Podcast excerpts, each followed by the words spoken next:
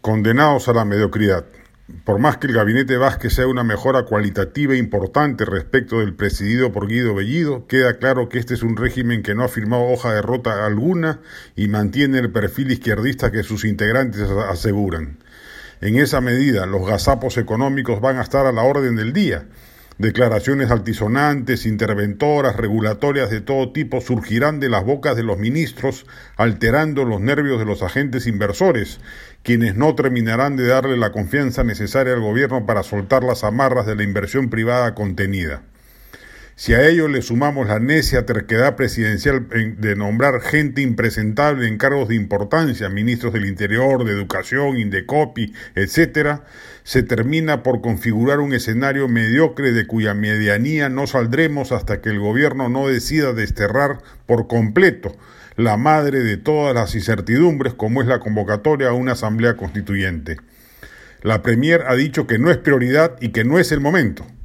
Seguramente lo será cuando Castillo conforme su partido y, si logra recuperar niveles altos de popularidad, lo lleve a confrontar con el Congreso para provocar su disolución y poder participar con partido propio en las nuevas elecciones congresales.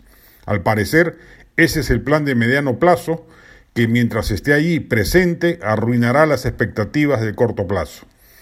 Si Castillo dura los cinco años de mandato, habrá que ver si Cerrón no lo termina involucrando en el caso de los dinámicos del centro y eso podría reactivar el escenario de la vacancia.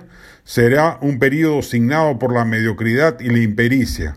Cinco años perdidos en la perspectiva de un urgente shock de inversiones privadas que nos permitiera no solo salir rápido del atolladero de la recesión pandémica, sino recuperar el tiempo perdido por la medianía económica de la transición post-Fujimori.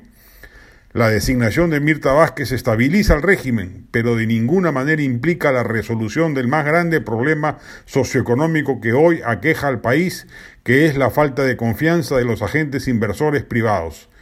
Igual, en un país tan complicado y azaroso como el Perú, la estabilidad mencionada no deja de ser momentánea y relativa.